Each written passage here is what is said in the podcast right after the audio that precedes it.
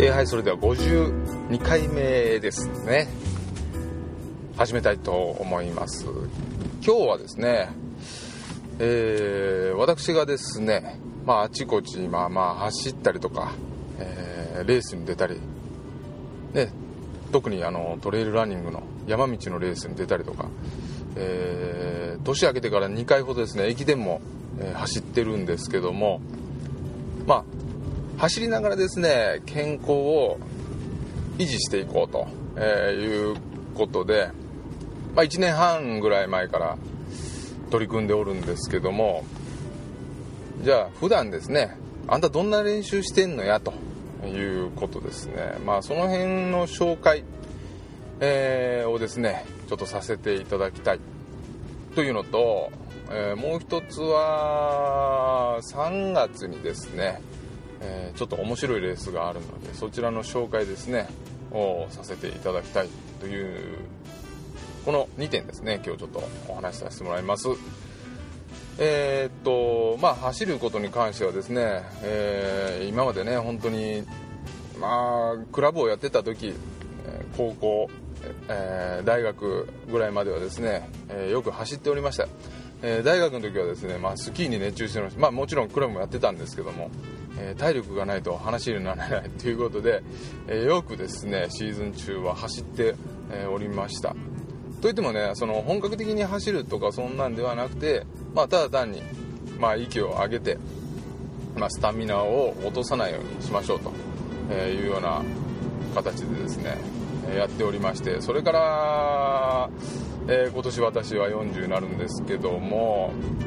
大学を卒業してからですねかなりですね、不節制な生活をですねしておりましたまあまあ、えー、仕事が終わってからですね、えー、飲みに行ったりとかですね結構多かったんですね。で運動をしない、えということですね。年齢を重ねるごとに基礎代謝量がだんだんだんだん落ちてくるわけですよ。そしたらですねお腹周りにですねお肉がたっぷりと、えついてくると、え階段をですね降りる時にですねこう自分の脂肪が揺れるのが分かると。今までなかったことがだんだんだんだん起こってきてですね、えー、これはちょっとダイエットしっかりとしないといけない。体を体重を落とさないといけない、えー、ということで、えー、食事療法に取り組んだりいろいろ、まあ、してたわけです。ただなかなかね長続きしなくて、え本格的に始めたのは1年半ほど前になるんでしょうかね、えー、こちらのポッドキャストでもですね紹介させてもらったレコーディングダイエットっていうのを最初に始めたんですよレコーディングダイエットっていうのは自分が食べたものをですね事細かく書いていくんです、まあ、もちろんノートに書くのも OK なんですけども、まあ、僕の場合は、えー、アプリケーションですね使いましたねえインターネットでダウンロードしましてそういうレコーディングダイエットっていう、えー、アプリケーションだったと思うんですけども今使ってないんですけどね、えー、それをですね、まあ、駆使しまして毎回毎回食べたものをですね、え、書き込んでいったんです。でおおよそのカロリーですね。おおよそのカロリーをですね、え書いていきます。一番最初はですねそのカロリーあのアプリの中にですね大体のカロリーはねあの出てるんですよ。例えばご飯1杯130キロカロリー120キロカロリーだだとかですね、えー、焼きそばがやれ350400ぐらいあるんだとか、えー、いろいろこう出てるんですけどもまあ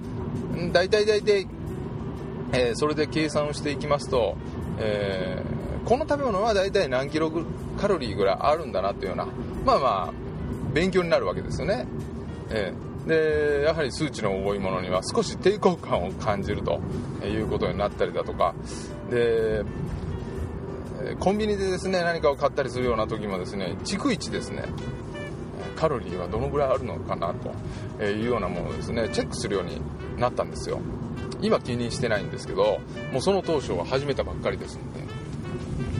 まあそうしますとですね、えー、カロリーかなり気にしますのでこれがまあまああのダイエットにつながっていたというところですこれがうまくマッチしたところが大きかったですかね。でまあまあまあえー、1年ほど1年半ほど前からそのようなことをしだしてどんどんどんどん体重がま落ちてきました。まあね最初の3キロぐらいですねすぐ落ちるんですよ。でその後ですねしばらく落ちない時期があります。3キロぐらい落ちてもですね少しね変わったような感じはあるんですけどもけどけどまだまだじわじわじわじわ落ちていか、えーえー、落ちて落としていきたいという気持ちがあったんで、えー、そこから始めたのがやっぱトレーニングですね、えー、一番最初に始めたのが山に行こうと。山に行けば、え空気もいいし、え坂道も登るし階段もたくさんあるし大汗をかくだろう、えということですね。夏前ぐらいから始めたんですよね。でもちろん大汗かきましたよ、体はめちゃめちゃしんどいですし足は重たいし本当にね自分の体がもうここまで重たいのがね、えー、なぜなんだともっともっと軽くなりたいと、えー、いうことで、えー、毎週のようにですね山の方に行って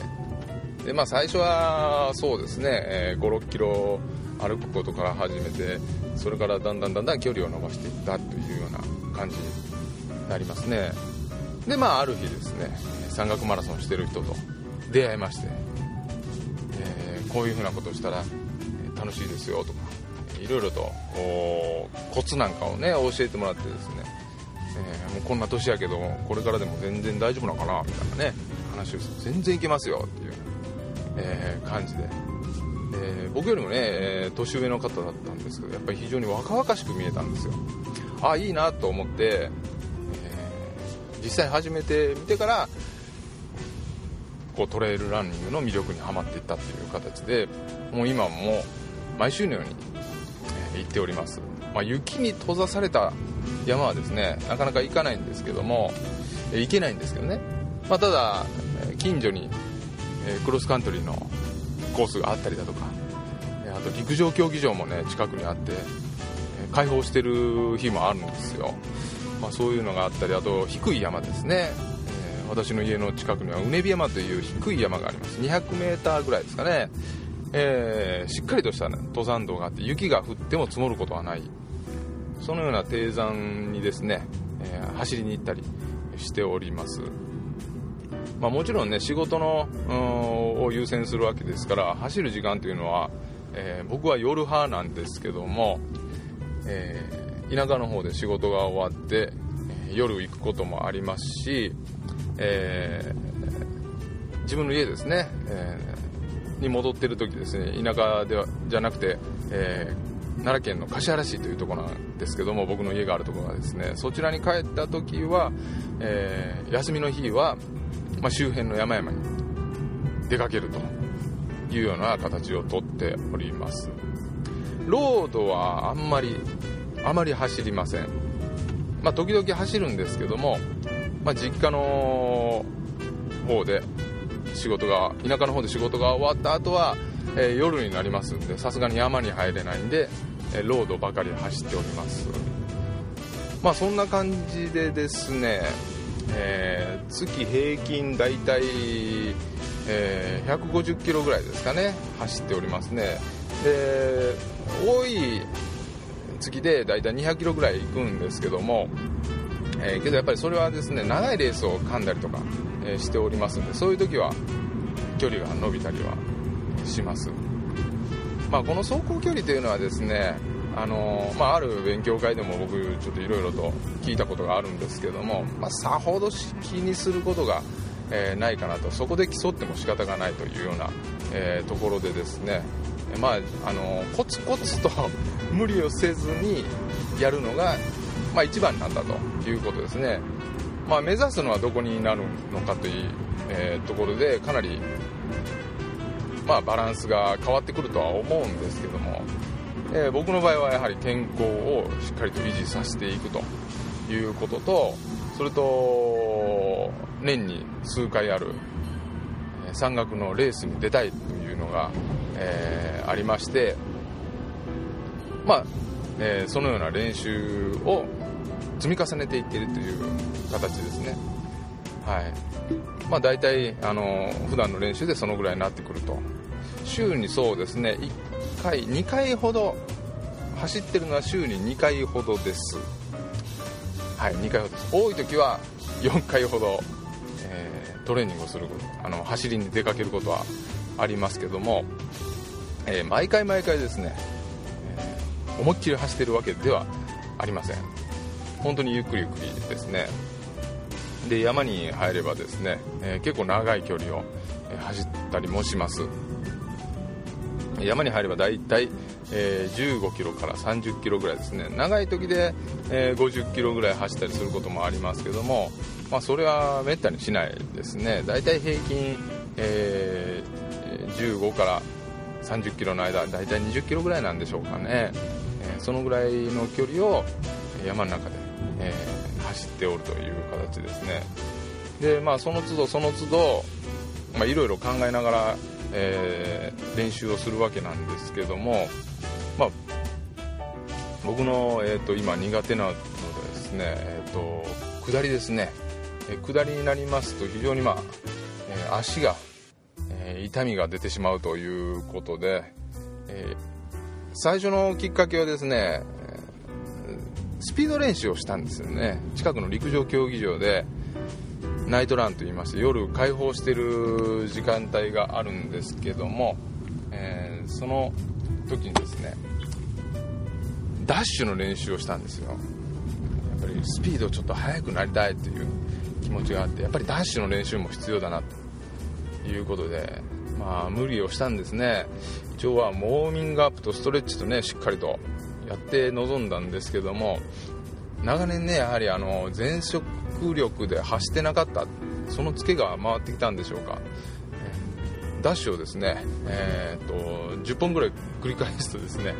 えー、その途端その途端ではないです。2日3日後ぐらいからですね、アキレス腱の内側の方ですね内くるぶしのちょうど後ろ側その周辺がですね痛くなってしまいまして、えー、後頸骨筋後頸骨筋腱炎ですねというようなえ症状を呈してしまったわけですよ。でこの痛みがなかなかしつこくてですねいま、えー、だにちょっと尾を引っ張ってるという形になってる。そこからなぜかねやっぱりフォームが崩れてるんでしょうか、えー、走あの、だんだん今回復傾向にありまして距離長く走れるようになってきたんですけども、えー、12月12月1月前半ぐらいはですねそうですね6キロぐらいしか走れなかったですね。そのぐらい走ると最初はね調子いいんですけどもだんだんだんだん痛くなってきてで激痛に変わってきて走れないというような、えー、ことが続きました。で思い切って、えー、丸々2週間休んだり、えー、したり、えー、しまして、まあ、徐々に今回復傾向にあって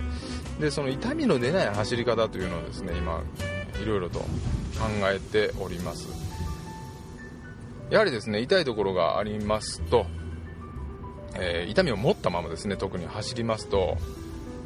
あちこちでバランスを取ろうと代償運動が起こるんですよね。こう痛みを出ないように、えー、例えば僕は右足を痛めてるんですが今度はちょっと左足でしっかりとこう踏ん張ったり左足に、えー、かかる負担が、え増強されまして、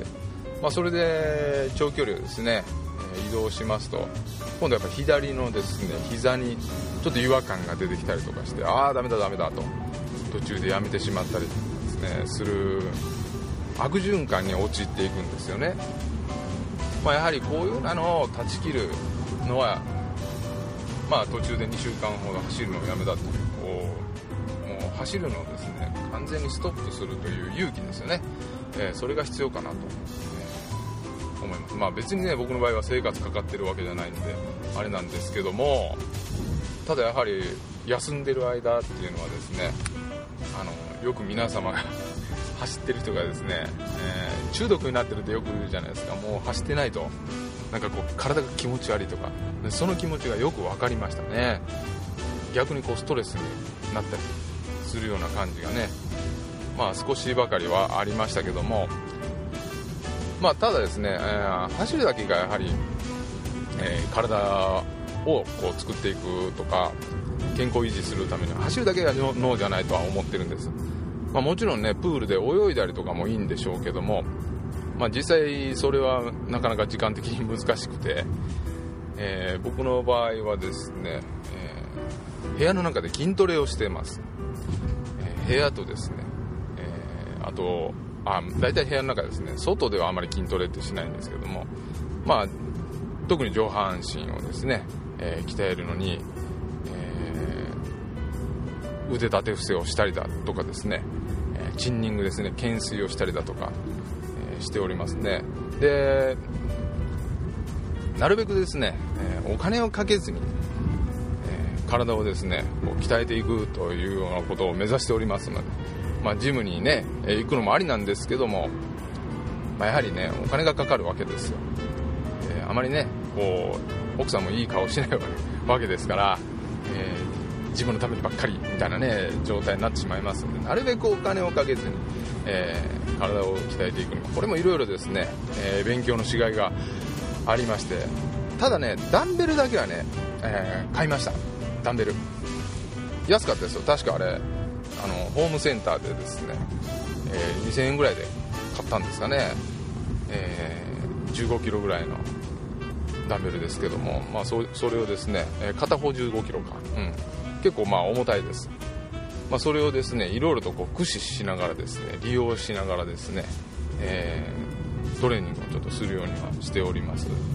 えー、筋力トレーニングは週に、えーと、2回ぐらいなんですけども1回の、えー、トレーニングはですね大体15分ぐらいと非常にま短い、えトレーニングをしております、まあ、それでもですねあの続けることにまあ意味がありますのでで続けてると絶対効果ありますから、まあ、それを、えー、しっかりとですね目指してですね続けることを目指してやっておりますね。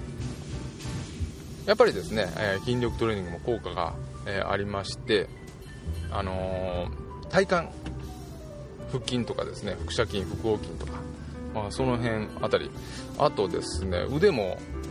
あのトレイルに入りますと結構腕使うんですよ。あの木を持ったりとかですねしますんで結構腕も使う。であとはポールですね。ポールを使って登ったりとかするようなこと。あのポールは僕まだ買ってないんですけども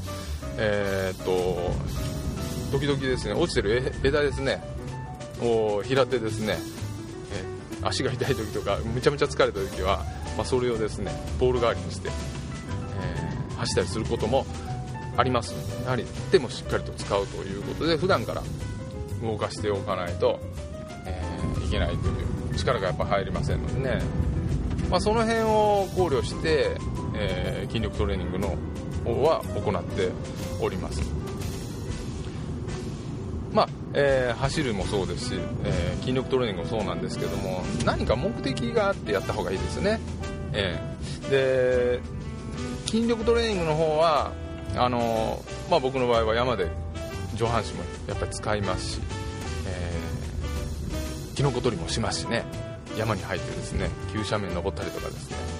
えー、崖のようなところたまに登ったりするようなこともありますのでやはりしっかりと鍛えておかないといけないという部分もあって、えー、結構頻繁にですねやっております、えー、まあ目的がなければどうしてもですね中途半端になってしまいますし面白くないですよ。いろんな目的を持てばいいと思うんですね。続けるには、えー、例えばそのマッチョになりたい細細マッチョか。細マッチョになりたいんであれば、まあ、このようなトレーニングをとかね、えー、もうもうムキムキにゴリラみたいになりたいというんであれば、えー、また、え違ったメニュー、え栄養もですね考えていかないと。ただまあそこに楽しみとか、まあ、目標を設定しておればまあ、絶対続けれるはずです。なぜ途中でやめてしまうのが、えー、ダメなんだなというところです。やめてしまうと蓄積がもう全て、はい、パーになってしまいますんでまあ、できる限り続けていただくのがいいのかなと、えー、僕もですね、えー、いついつまで、えー、まあ、目標はいろいろ持ってますけども、えいついつまでにはもう完全にやめてしまうんだっていうようなことは、え、考えておりません、まあ、できる限り楽しいんであれば続けていこうというようなスタンスでやっておりますので、まあ、そこまでまあストレスがないというのが一番大きなところでしょうかね。でまああの走るところに戻りますけども、えー、やはりですね本当であればしっかりとした専門的な方にですね、えー、フォームをチェックしてもらったりとかですねメニューをですね組んでもらったりするのが、えー、本当はいいと思います。知り合いの人でもいいんですよ。その専門的に走ってるあと、まあ、しっかりと練習されて結果を残してるような人にですね話を聞けばですねいろんなヒントを与えてくれると、え、思います。まあランニング教室とかねそんなところに、え、通ったりするのも、え、ありだと思います、まあ、僕の場合はそこまでは今のところやってないというところ。ただひたすらですね1人でコツコツコツコツまあ、気楽でいいんですけども、あのー、やっております。まあそんなこんなですね、えー、今のところは続いてるんでまあこのペースでストレスなく、えー、目標ですね上に少しずつ上げながらやっていこうかなと、え、思っておりますね。やはり足の痛みが出るとですね休まないといけないというような状態になってしまいますのでなるべくこう足の痛みが出ないようなそのようなフォームとかですね、えー、バランス力とかあとは体の鍛え方ですね、えー、弱いところがあるんであればそこを補えば、えー、治る場合ももちろんありますし、まあ、結局自分の治癒力と知恵と、え、行動でですね直していかないといけない部分はありますので、まあ、その点に関してはですね、えー、トレーナーアスレチックトレーナーとかですねスポーツトレーナーの方とかですねあと治療家の方はですね詳しい人いますので、えー、そのような人にもやっぱり相談してもらえれば一番いいかなと思いますね。もちろん僕も、はい、あの相談に乗りますので、えー、何かお困りの時はですね、まあ、遠慮せずお尋ねいただければ分かる範囲で、えー、しっかりと真摯に向き合ってですね痛みを取れるようにですね、まあ、全力の説明なり、えー、レクチャーをですねしていきたいと思っております、えー、さてさてえー、3月のその面白いレースっていうのはですね、えー、っとですね、3月の25日の土曜日と、え、26日の日曜日、これあの、2日間にわたりましてですね、六甲山を縦走するというレースがあるんですよ。でも、かれこれこれ6回目ぐらいになるんでしょうか。年にね、2回ほどやってるらしいんです。で、まあ、かねてから僕もですね、あの、出たいなとは思ってまして、一番最初に、まあ、あの、情報を得たのは、六甲山を重走するときにですね、なんか変な骸骨の絵がね、あちこちにあったんですよ。で、その骸骨の絵にキャノンボールという字が書いてありまして、なんじゃこれと。キャノンボールってね、あの、昔なんかそんな映画ありましたよね、キャノンボール。なんか車のレースをするような、えー、やつですよね。まあ、あの、キャノン砲、えー、あの大砲の、えー、弾という、えー、意味なんでしょうけども、まあ、そのキャノンボールランレースというものがですねこれ神戸の六甲山を舞台にして行われます。でえっ、とですね六甲山、え六甲重走路というのはですねこれ以前にもちょっと説明したかもしれないですけども、え宝塚ですねから、え、西は須磨浦公園、まあ、今回はその、え、西側西の須磨浦公園という、まあ、海辺に駅があるんですけどもそちらをスタートしましてで六甲山の山山々をですね山脈のように連なってるんですけども、えそれをですね、え宝塚阪急宝塚の方にですね向かって走ってえー、行くというレースなんです。えー、っとですね、片道は50キロ以上あるということなんですが、まあ、実際には5 6キロでしょうかね。はい。で、それをなんとですね、往復します。往復するレースがあるんですよ。あ、もちろんですね、あ、あの、いろいろ種類がございましてキャノンボールのスピードスピードですねスピードはこれ片道ですわ、えー、日曜日にスタートしてもうその日のうちに走り切ってしまうという、えー、形ですね。で、えー、私が出るのはパワーという部門ですね。パワーはこれ往復します。えー、1日でねこれ行くことはちょっとなかなか困難なので2日間土曜日の夜にスタートして日曜日のまあ夕方ぐらいに帰ってくるかなというような感じですね。スマウラ公園をスタートして、えー、往復をするという形ですね。一応まああの全長が115キロかなっていう形になってるんですけども、まあ、100キロ満たないぐらいだと思います。実際走ってみるとですね。それと,、えーと、他にはですねバディ。バディはこれはえー、男女で走る。男女で往復。それとゲイ。ゲイは男同士で、えー、走ると、えー、これはゲイは往復だったかな、ちょっと今ね詳しい資料がないのであれなんですがもう一つねペアペアかな？チームか、えー、1往復半というねまたとんでもないような、えルールを設けてるやつもあります。えー、それとこれ結構楽しそうだなと思うのがキャンプっていうのがあるんですよ。でキャンプっていうのはまあ1泊しましょうと、えー、山で1泊土曜日に出発して、まあ、ゆっくり歩歩くなり何なりこうテントとかをですね担いで、えー、登ってですね、まあ、マヤ山の辺りとか、えー、その辺でまあ1泊しましょうというようなえカテゴリーですね、まあ、5つ6つそのような、え、カテゴリーに分かれておりましてで、え、ちょうどですね、2月の、いつだったっけな、1日かな、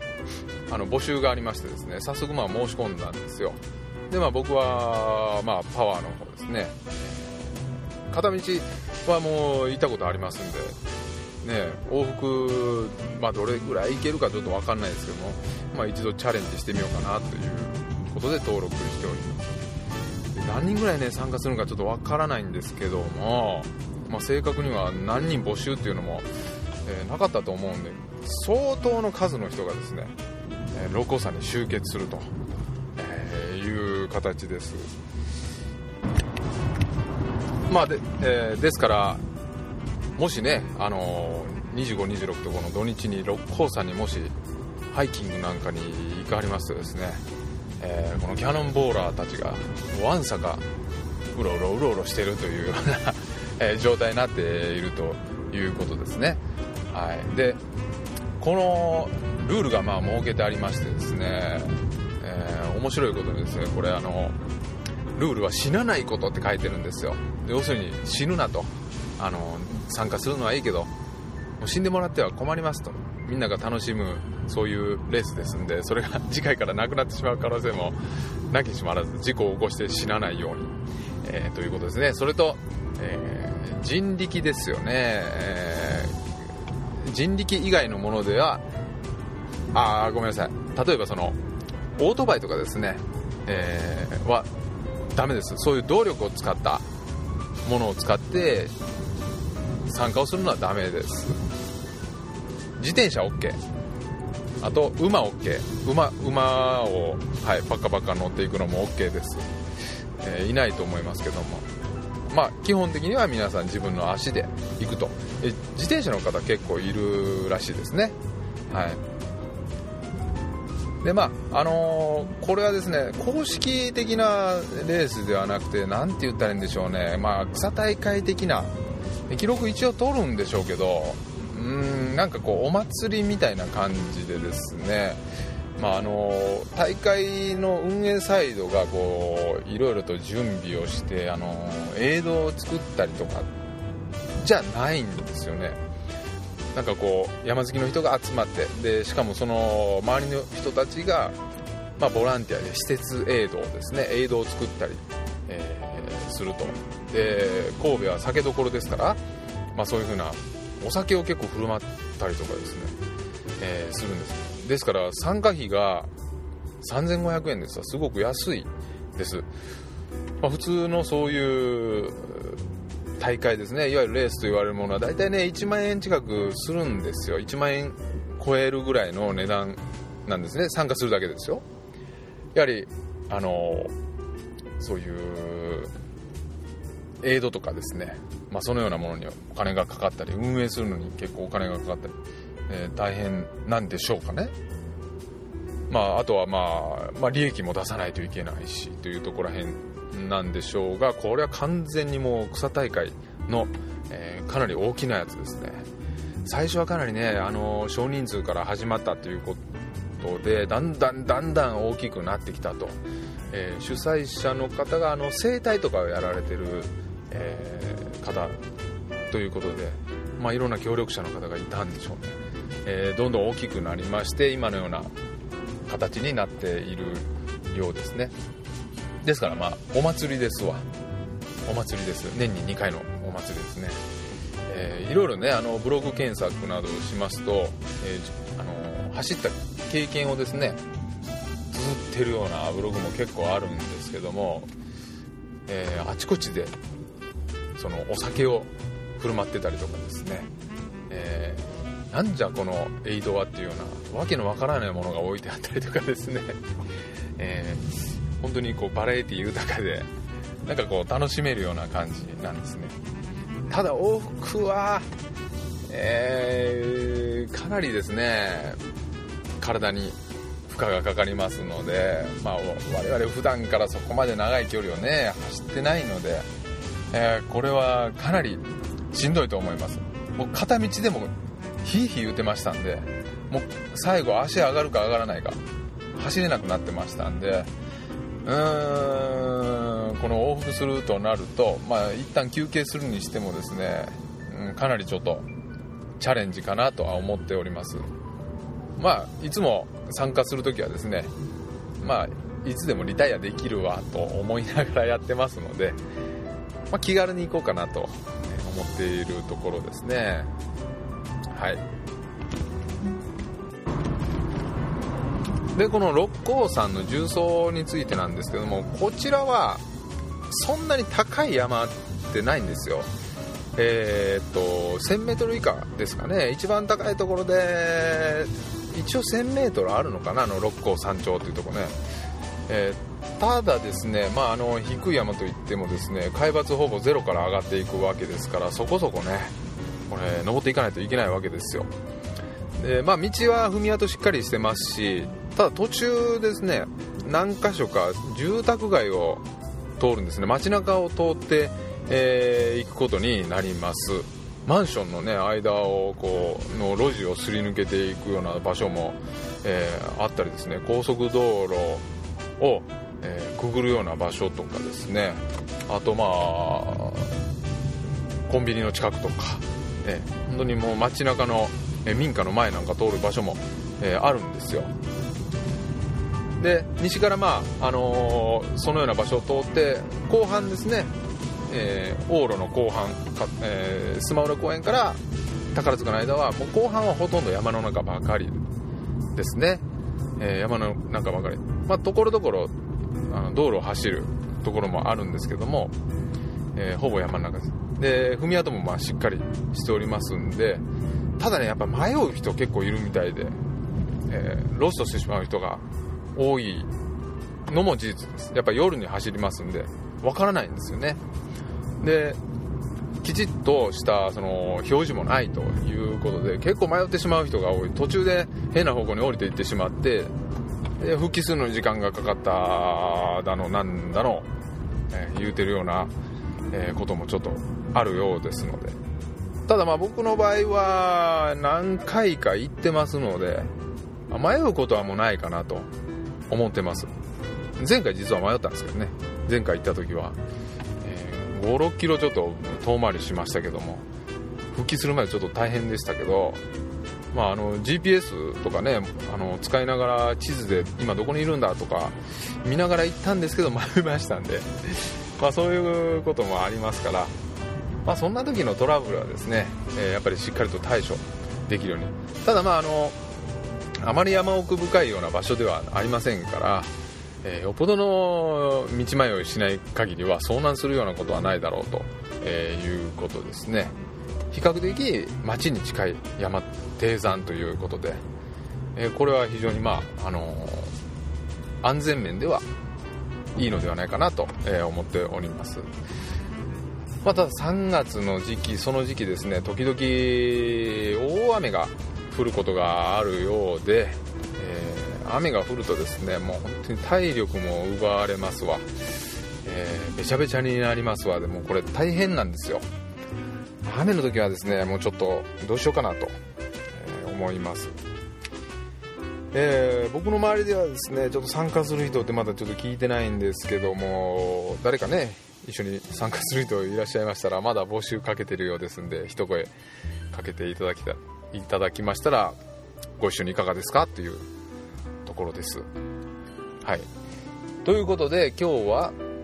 まあ、トレーニングについてということと3月の、えー、こちらの大会についてですね、えー、少し触れてみました。えー、次回はそうしたらこの大会ですねリタイアするかもしれないですけども、えー、いった感想ですねちょっとお話ししてみたいかなと思います。出れなかったらすみません。それではそれでは。